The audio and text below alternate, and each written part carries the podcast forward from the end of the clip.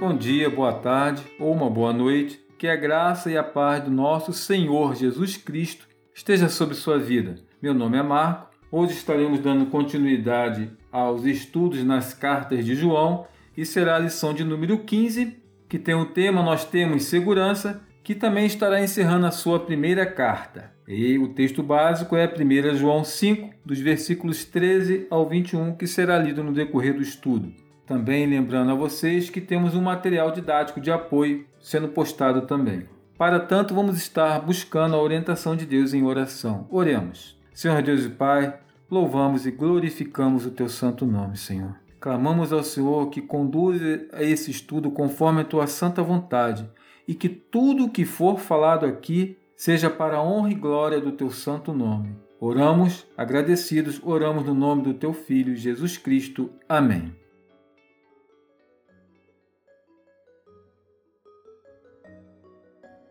A lição em pauta tem como alvo nos dar convicção da segurança de salvação que temos em Deus, despertando-nos a confiar mais no Senhor, perseverando em oração, buscando sempre que seja a vontade de Deus e não a nossa em toda a nossa existência. Nesta lição abordaremos três tópicos propostos pelo autor. Primeiro, a segurança de que Deus responde às nossas orações, a segurança de que Ele aceita a nossa intercessão e a segurança de nossa posição em Cristo. O Evangelho de João foi escrito com um propósito bem específico: provar que Jesus Cristo era Deus e proporcionar a salvação para quem cresce no Filho de Deus, Jesus Cristo. Este propósito fica evidente em João 20, versículo 31. Estes, porém, foram registrados para que creais que Jesus é o Cristo, o Filho de Deus, e para que, crendo, tenhas vida em seu nome. O apóstolo João, ao escrever sua primeira epístola, teve em mente apresentar aos seus leitores dois propósitos básicos. Em primeiro lugar, combater e desmascarar os ensinos hereges dos falsos mestres. 1 João 2,26 diz: Isto que vos acabo de escrever é acerca do que vos procuro enganar. Já nos versículos finais, 1 João 5, do 13 ao 21, enfatiza de forma clara aos crentes autênticos o propósito, o pelo qual foi escrita a carta, qual seja a garantia plena e certa da salvação. Além de falar das certezas daquele que é nascido de Deus, a certeza de pertencer à família de Deus, a certeza de que Jesus Cristo é Deus, a certeza da vida eterna, a certeza da resposta de Deus às nossas orações, a certeza do poder de Deus em nós, a certeza de que somos de Deus a certeza do poder da encarnação de Cristo. Ainda que historicamente não alcançamos a vida eterna, visto que nosso corpo é ainda mortal, todavia já estamos espiritualmente assentados nos lugares celestiais em Cristo. Em Efésios 2, 5 e 6 diz: E estando nós mortos em nossos delitos, nos deu vida juntamente com Cristo. Pela graça sois salvos, e juntamente com Ele nos ressuscitou e nos fez assentar nos lugares celestiais em Cristo Jesus.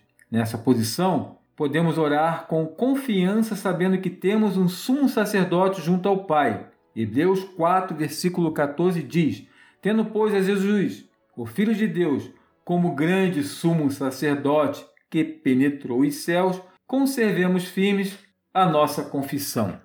No nosso primeiro tópico diz o seguinte: a segurança de que Deus responde às nossas orações. 1 João 5,13 Estas coisas vos escrevi a fim de saber de que tendes a vida eterna, a vós outros que credes em o nome do Filho de Deus. Este versículo, além de agir como reafirmação dos versículos 11 e 12, traz um sumário da mensagem de toda epístola, fornecendo o propósito central pelo qual foi escrita a segurança da vida eterna aos crentes em Cristo, ou seja, os salvos têm uma relação com a pessoa de Jesus Cristo e a posse de sua natureza. João 1,12 diz: Mas a todos quantos o receberam, deu-lhes o poder de serem feitos filhos de Deus, a saber, aos que creem no seu nome. Também nos leva a reconhecer o verdadeiro Filho de Deus, Jesus Cristo, o Verbo encarnado que se fez homem e habitou entre nós o qual fez expiação pelos pecados de todos.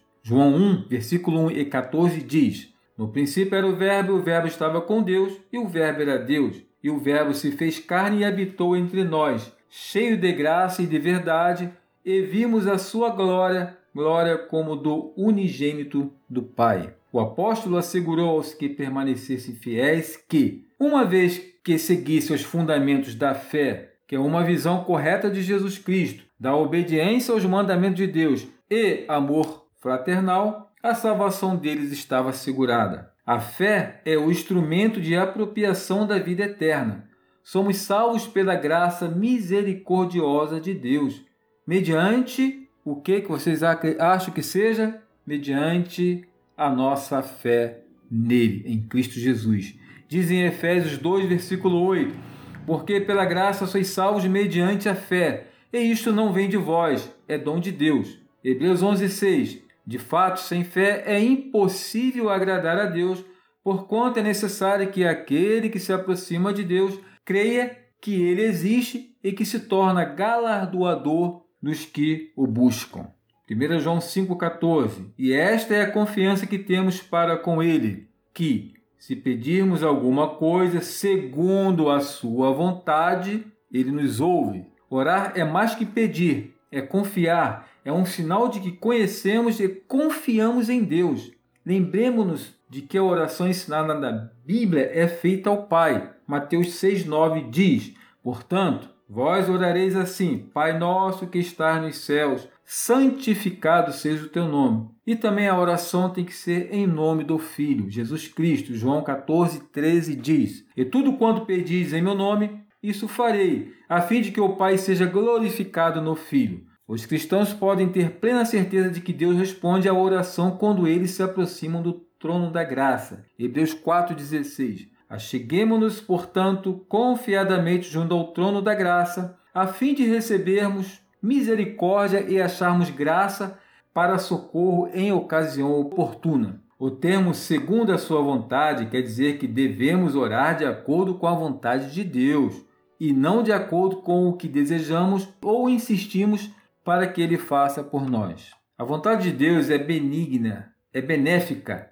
além de ser correta, para nossa proteção e bem-estar. Isso mesmo, é para nossa proteção e bem-estar naquilo que diz respeito às nossas orações. A vontade de Deus inclui o nosso benefício, não procurando prejudicar-nos. Romanos 12, 2 diz: E não vos conformeis com este século, mas transformai-vos pela renovação da vossa mente, para que experimenteis qual seja a boa, agradável e perfeita vontade de Deus. Deus responde a nossa oração com um sim. Pode ser com um sim, Isaac orou ao Senhor por sua mulher, porque ela era estéril, e o Senhor lhe enviou as orações, e Rebeca, sua mulher, concebeu, como está lá em Gênesis 25, versículo 21. Pode também nos responder com um não, como foi na vida de Moisés. Lá em Deuteronômio 3, 26, diz: Porém o Senhor indignou-se muito contra mim, por vossa causa, e não me ouviu.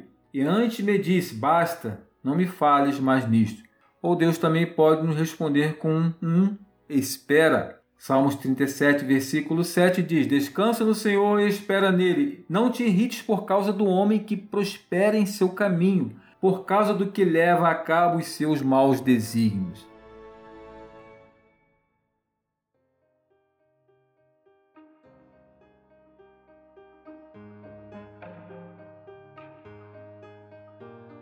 Chegamos ao nosso segundo tópico, a segurança de que Deus aceita a nossa intercessão.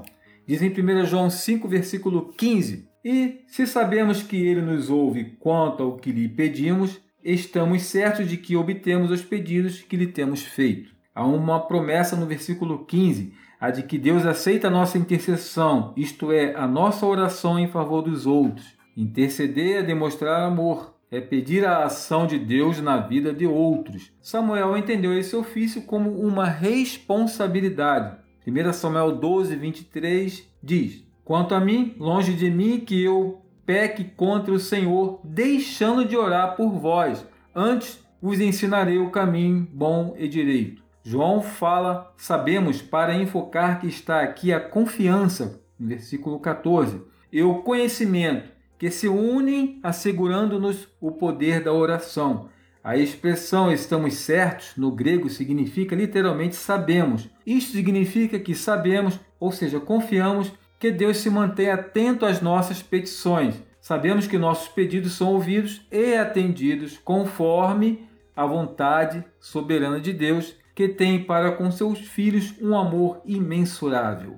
1 João 5,16 diz: Se alguém vir a seu irmão cometer pecado, não para a morte, pedirá e Deus lhe dará vida aos que não pecam para a morte. Há pecado para a morte, por esse não digo que rogue. Toda injustiça é pecado, e há pecado não para a morte. João fala de um tipo de pecado do qual a pessoa pode se recuperar e de outro tipo de pecado do qual ela não pode se recuperar. Parece-nos que os leitores de João sabiam a diferença entre os dois tipos. Tudo o que se pode fazer é lançar hipóteses. O conteúdo sugere que os que haviam abandonado a comunidade cristã para seguir ensinamentos hereges, os anticristos, eram irrecuperáveis. Diz em 1 João 2, versículos 18 e 19: Filhinhos, já é a última hora.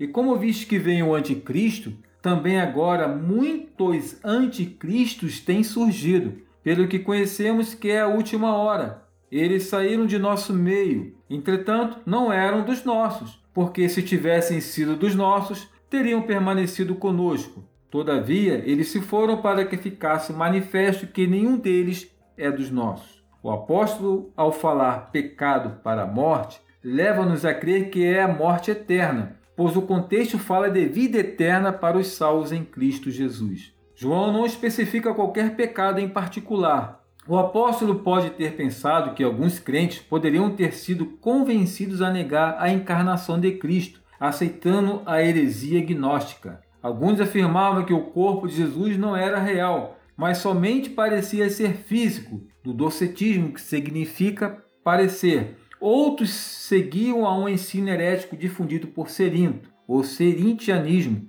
de que um aeon, um ser angelical, viera possuir o corpo de Jesus quando do seu batismo, tendo-o abandonado por ocasião da crucificação. Dessa forma, o Cristo espiritual não teria sofrido nem morrido realmente pelos pecados da humanidade. É certo que não se arrepender do pecado nem o abandonar, no final levará à morte eterna. Para um melhor entendimento, vamos partir do significado do que é pecado. No grego significa literalmente errar o alvo, ou seja, errar o caminho, isto é, toda transgressão e oposição contra os mandamentos de Deus. No dicionário bíblico Unger está escrito, abre-se aspas, a ideia fundamental de pecado está relacionada à lei de Deus o legislador. Portanto, pecado é toda determinação, propósito e atitude das criaturas morais de Deus que se apresenta contrário à vontade expressa de Deus. Fecha-se aspas. O profeta Ezequiel reafirma a responsabilidade individual de cada pessoa. Diz lá em Ezequiel 18, 20: A alma que pecar, essa morrerá. O filho não levará a iniquidade do pai, nem o pai a iniquidade do filho. A justiça do justo ficará sobre ele, e a perseveridade do perverso cairá sobre este. Em Romanos 6, 23 diz: Vocês sabem o que, que diz lá? Estão lembrados? Então vamos falar. Porque o salário do pecado é a morte, mas o dom gratuito de Deus é a vida eterna em Cristo Jesus, nosso Senhor. Deus nos outorgou o livre arbítrio entre a vida e a morte. Porém, em harmonia com seu imensurável amor por nossas vidas, quer que todos sejam salvos. Diz em 1 Timóteo 2, 3 e 4. Isto é bom e aceitável diante de Deus, nosso Salvador, o qual deseja que todos os homens sejam salvos e cheguem ao pleno conhecimento da verdade. Em João 3,16, ratifica esse amor por nossas vidas. E todos nós conhecemos que diz: Porque Deus amou o mundo de tal maneira que deu o seu Filho unigênito para que todo aquele que nele crê não pereça, mas tenha a vida eterna. Pecado para a morte envolve a transgressão deliberada, proveniente da desobediência contínua à vontade de Deus. Isto é, um espírito de rebelião contra Deus e tudo o que ele representa. Se não vejamos, Mateus 12, 31 diz: Por isso vos declaro: todo pecado e blasfêmia serão perdoados aos homens, mas a blasfêmia contra o espírito não será perdoada.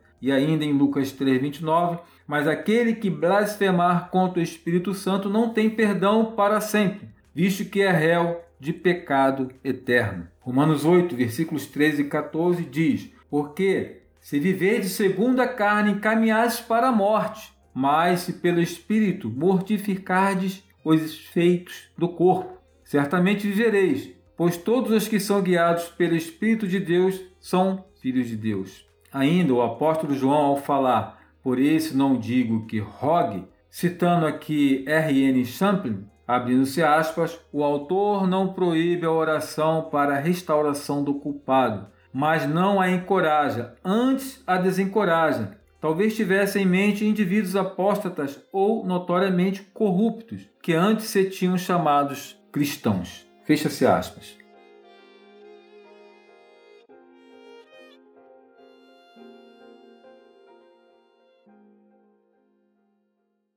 Chegamos ao nosso tópico 3, vai falar da segurança de nossa posição em Cristo. Esses últimos versículos, do 18 ao 21, falam de três certezas do crente. Primeiro, a certeza do poder de Deus em nós. 1 João 5,18. Sabemos que todo aquele que é nascido de Deus não vive em pecado. Antes, aquele que nasceu de Deus o guarda, e o maligno não lhe toca. Aqui está em foco o poder de Deus em guardar os seus filhos, ao sermos alcançados pela maravilhosa graça salvadora, passamos a ser livres do poder do pecado. É a santificação. É um processo que dura a vida toda. Eu participo perseverando, renunciando ao pecado. Diz lá em Romanos 6, 22. Agora, porém, libertados do pecado, transformados em servos de Deus, tendes o vosso fruto para a santificação e, por fim, a vida eterna. Assim sendo, temos a plena certeza de que aquele que nasceu de Deus, que é Jesus Cristo, guarda todo que é aquele que é nascido de Deus, os verdadeiros crentes. Temos também uma outra certeza, que é a certeza de que somos de Deus. 1 João 5,19 Sabemos que somos de Deus e que o mundo inteiro jaz no maligno. Aqui está a segurança de que somos de Deus, sua propriedade exclusiva. 1 Pedro 2,9 diz: Vós, porém, sois raça eleita, sacerdócio real, nação santa, povo de propriedade exclusiva de Deus, a fim de proclamardes as virtudes daquele que vos chamou das trevas para a sua maravilhosa luz. Existem somente dois tipos de filhos no mundo: os filhos de Deus e os filhos de Satanás. Ninguém pode pertencer a ambas as famílias ao mesmo tempo. A pessoa que pertence à família de Deus exibe o caráter divino de justiça, por outro lado, a que pertence à família de Satanás exibe a sua natureza pecaminosa. Aqueles que realmente nasceram de novo, como filhos de Deus, têm a natureza justa do seu Pai celestial. Consequentemente, eles exibirão as características da justiça de Deus. O mundo está no maligno, em suas mãos, em seu domínio, mas os crentes estão guardados por Cristo. E uma terceira certeza que está em 1 João 5,20 é a certeza do poder de encarnação de Cristo. Diz em 1 João 5,20: Também sabemos que o Filho de Deus é vindo e nos tem dado entendimento para reconhecermos o verdadeiro. E estamos no verdadeiro, em seu Filho, Jesus Cristo. Este é o verdadeiro Deus e a vida eterna. Nós sabemos que a encarnação foi um fato, ainda que os gnósticos a negassem. Esse Jesus revelado é o verdadeiro Deus e a vida eterna. Em sua encarnação, ele nos revelou o Deus Pai. João 14, 9 diz: Disse-lhe Jesus, Filipe, há tanto tempo estou convosco que não me tens conhecido? Quem me vê a mim, vê o Pai. Como dizes tu? Mostra-nos o Pai. Confiamos em Deus e em Sua palavra, e por ela somos informados de toda a obra vicária de Cristo, Sua encarnação e ressurreição, e assim temos a vida eterna. Esse versículo constitui uma síntese de toda a carta de João a maior de todas as certezas, a encarnação, garante a exatidão das demais. Esse é o fundamento doutrinário do qual provém o amor e a obediência. Em 1 João 5,21 diz: Filhinhos, guardai os dois ídolos. João conclui a sua epístola fazendo duas declarações contundentes, reafirmando a veracidade de Jesus, como está no versículo 20, e alertando para o engano dos ídolos. Citando aqui o pastor Hernando Dias Lopes, abre-se aspas, o fato de sermos guardados por Jesus não nos isenta da responsabilidade de nos guardarmos. A palavra grega usada aqui em 5.21 pelo apóstolo João, terem, guardar, significa vigiar. Os deuses diminutos da falsa religião da sensualidade, da magia negra, da segurança política e da segurança econômica eram ídolos tentadores. Os mesmos ídolos ainda nos tentam: dinheiro, segurança, prazer, pessoas, carreiras e posses são ídolos que exigem que cultuemos a eles em vez de prestar culto a Deus. Fechando aspas. Jesus Cristo alertou aos seus apóstolos para que estivessem atentos e sempre vigilantes. Diz em Mateus 26, versículo 41. Vigiai e orai para que não entreis em tentação. O espírito, na verdade, está pronto, mas a carne é fraca. Na nossa conclusão, podemos falar que João enche-nos com suas palavras de uma segurança imensa. Paulo, referindo-se aos cuidados de Deus com o seu povo, declara que estamos tão seguros que nada poderá separar-nos do amor de Deus que está em Cristo, como diz em Romano 8, versículo 31 ao 39. É essa confiança que nos dá intrepidez para entrar na presença de Deus e preservar e perseverar em oração. Amém. Chegamos aqui ao final da nossa lição. Vamos estar fazendo uma oração e agradecendo a Deus por tudo. Senhor Deus e Pai, louvamos e glorificamos o teu santo nome, Pai. Obrigado por tudo, Pai, que foi falado aqui, Pai. Que o teu ensino da tua palavra, Pai, possa ser vivificado em nós, Pai que possamos vivê-lo em cada dia em nossas vidas, Pai. Pai, direciona-nos a sermos verdadeiros cristãos, crentes genuínos, confiantes em Tua palavra. Essa é nossa oração. Oramos agradecidos, oramos no nome do Teu Filho, Jesus Cristo. Amém.